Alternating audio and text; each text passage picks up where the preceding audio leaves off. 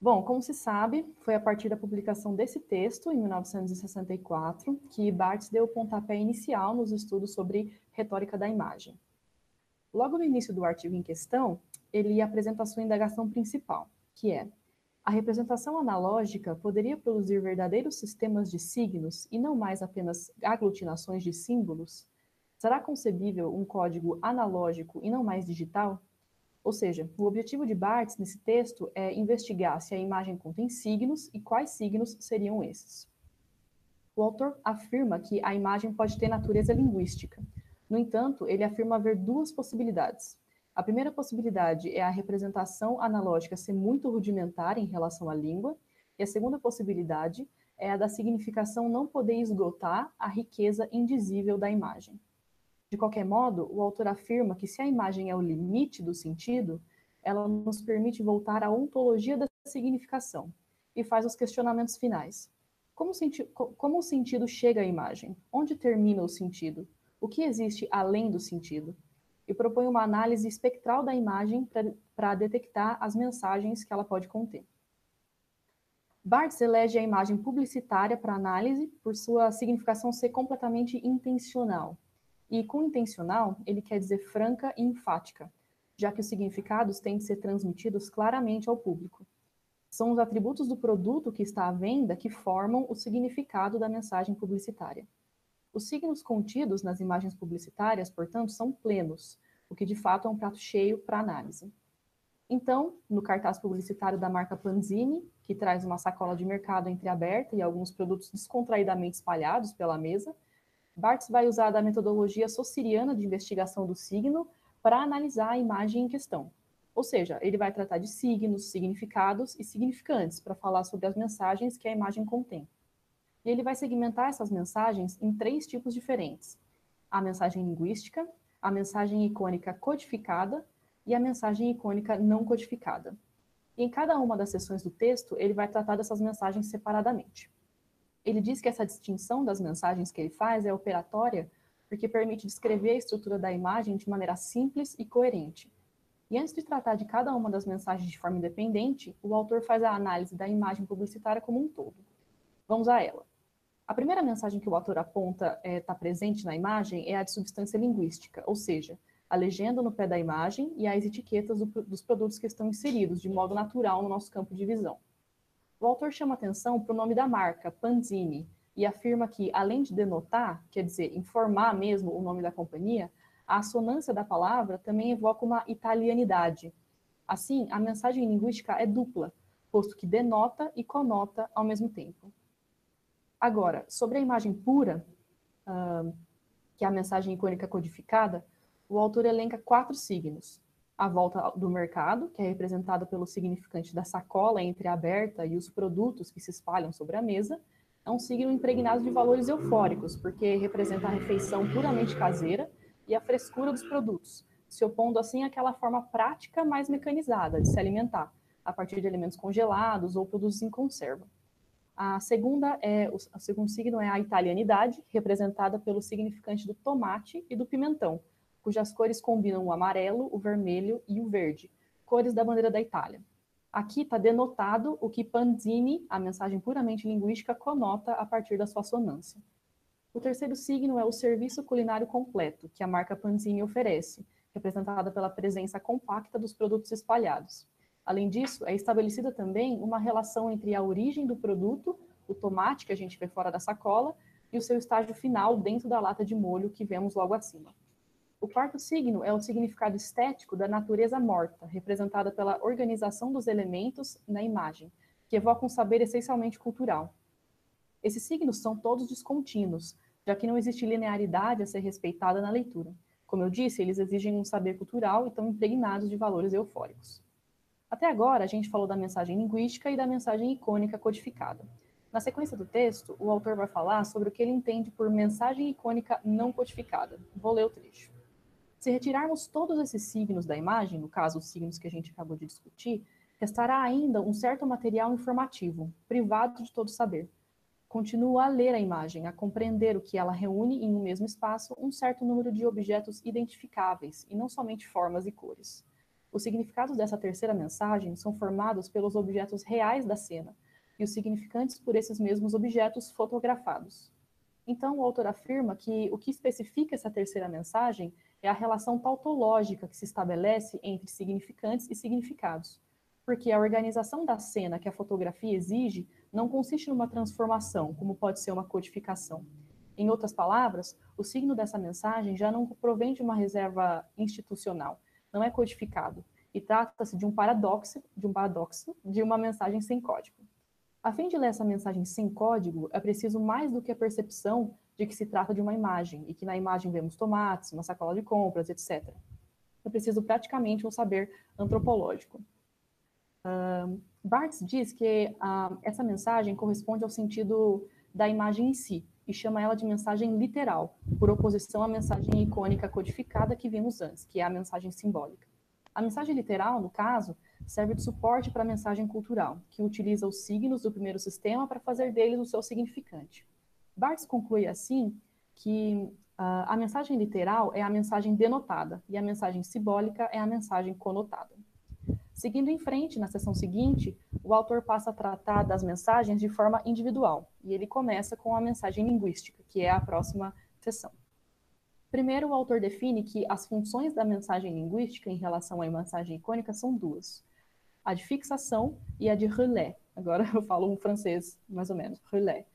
Uh, segundo o autor, toda imagem é polissêmica, ou seja, toda imagem conta, uma cadeia, conta com uma cadeia flutuante de significados subjacente aos seus significantes, o que permite que o leitor escolha alguns significados e ignore outros. A polissemia é tratada como uma disfunção, mesmo que essa disfunção seja encarada pela sociedade sob a forma de jogo trágico ou jogo poético. Então, a fim de fixar essa cadeia flutuante de significados, algumas técnicas se desenvolveram. A mensagem linguística é uma delas.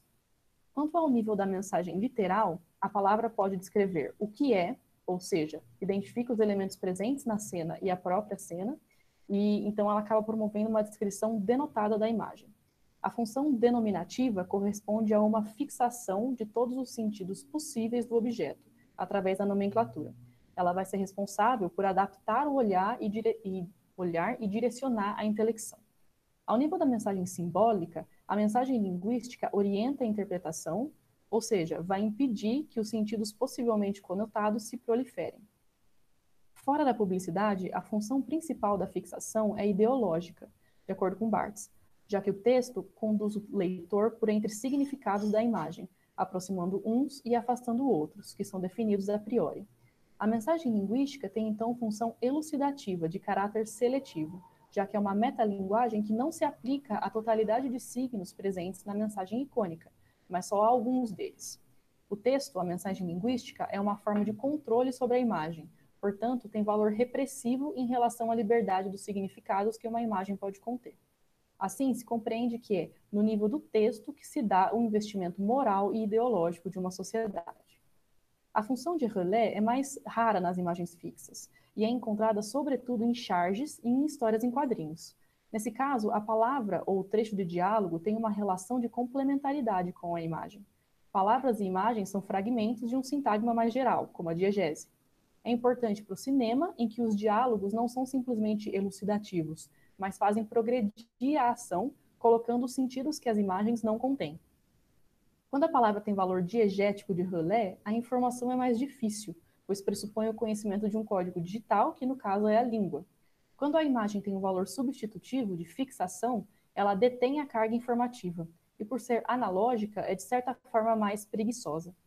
a imagem acaba sendo um sistema menos trabalhoso. Assim, Barthes termina a sessão sobre a mensagem linguística. Na sequência, ele passa a falar da imagem denotada. A mensagem denotada, ou literal, perceptiva, é constituída pelo que resta na imagem quando a gente retira dela mentalmente os signos de conotação. Esse estado privativo corresponde naturalmente a uma plenitude de virtualidades. Trata-se de uma ausência de sentidos que contém todos os sentidos. A mensagem denotada se vê livre das conotações e por isso se torna radicalmente objetiva e até mesmo inocente. Por conta da natureza analógica da fotografia, ela parece constituir uma mensagem sem código. ela possui o poder de transmitir informação sem a ajuda de signos descontínuos e regras de transformação. Na fotografia, o autor afirma que a relação entre os significados e significantes é mais de registro do que de transformação. E a ausência de código reforça o mito do natural fotográfico, pois a cena é captada mecanicamente, e isso garante a objetividade, entre aspas. As intervenções humanas na fotografia pertencem ao plano da conotação, como o enquadramento, a luminosidade, a distância, a nitidez e etc. E a fotografia instaura não uma consciência do estar aqui do objeto, mas a consciência do ter estado aqui. Por isso, Barthes diz que a fotografia é uma revolução antropológica por conta desse seu caráter específico, que só pode ser revelado a partir da oposição entre código cultural e não código natural. Na fotografia da propaganda da marca Panzini, apesar de muitos símbolos ali presentes, existe uma espécie de estar natural dos objetos, uma vez que a natureza parece produzir espontaneamente a cena. Por isso, Barthes afirma que a imagem denotada vai naturalizar a mensagem simbólica e vai atenuar o artifício semântico da conotação, que acaba sendo muito denso. A mensagem literal, portanto, é suficiente. A ausência de código desinte desintelectualiza a mensagem, porque parece fundamentar in natura os signos da cultura. É sem dúvida um importante paradoxo histórico. Quanto mais a técnica desenvolve a difusão das informações, especialmente das imagens, mais fornece meios de mascarar o sentido construído sobre a aparência do sentido original. No entanto, Barthes afirma não ser possível encontrar uma imagem que seja puramente denotada, porque todas carregam conotações. E é aí que a gente chega nos signos um, que compõem a terceira mensagem, que é a mensagem conotada, ou simbólica ou cultural. A acepção de Barthes, a retórica da imagem é constituída por esses signos, que são descontínuos, como na imagem da Panzini, e sempre extraídos de um código cultural. De acordo com o autor, a originalidade desse sistema são as várias possibilidades de leitura da mesma lexia, ou seja, da mesma imagem, porque a imagem é polissêmica, né? No entanto, essa diversidade de leituras não é anárquica, porque depende do tipo de saber investido na leitura da imagem. Ele pode ser prático, pode ser nacional, pode ser cultural, pode ser estético, e esses tipos de saberes podem ser classificados numa tipologia. Barthes afirma que a mesma lexia mobiliza léxicos diferentes, léxicos diferentes. Léxico, aqui, diz respeito a uma parte do plano simbólico da linguagem que corresponde a um conjunto de práticas e técnicas. Assim, cada signo observado na imagem pode corresponder a um conjunto de atitudes, como a vida doméstica, o turismo, o conhecimento no campo da arte etc. Uma pessoa pode, pode reunir um repertório extenso de léxicos, o que possibilita as diversas leituras da mesma imagem. Esse repertório de léxicos, que consiste em número e identidades, é chamado de idioleto. Assim, a imagem em sua conotação seria constituída por uma arquitetura de signos provindos de uma profundidade variável de idioletos. Os significantes de conotação são chamados de conotadores por Barthes, e o conjunto de conotadores é o que ele chama, enfim, de retórica. As retóricas variam de acordo com a substância, mas não forçosamente de acordo com a forma, o que significa que a retórica da imagem, o que significa que a retórica da imagem é específica na medida em que é submetida pelas imposições físicas da visão, mas é geral na medida em que as figuras nunca são mais do que relações formais de elementos. A retórica é também a face significante da ideologia, uma vez que a ideologia é o domínio comum dos significados da conotação. Um inventário suficientemente vasto de conotadores é o que poderia constituir uma retórica da imagem propriamente dita, e como o autor afirma, pode prever desde já que nela encontraríamos algumas das imagens descobertas outrora por antigos e pelos clássicos. Assim, o tomate significa, por metonímia, a italianidade.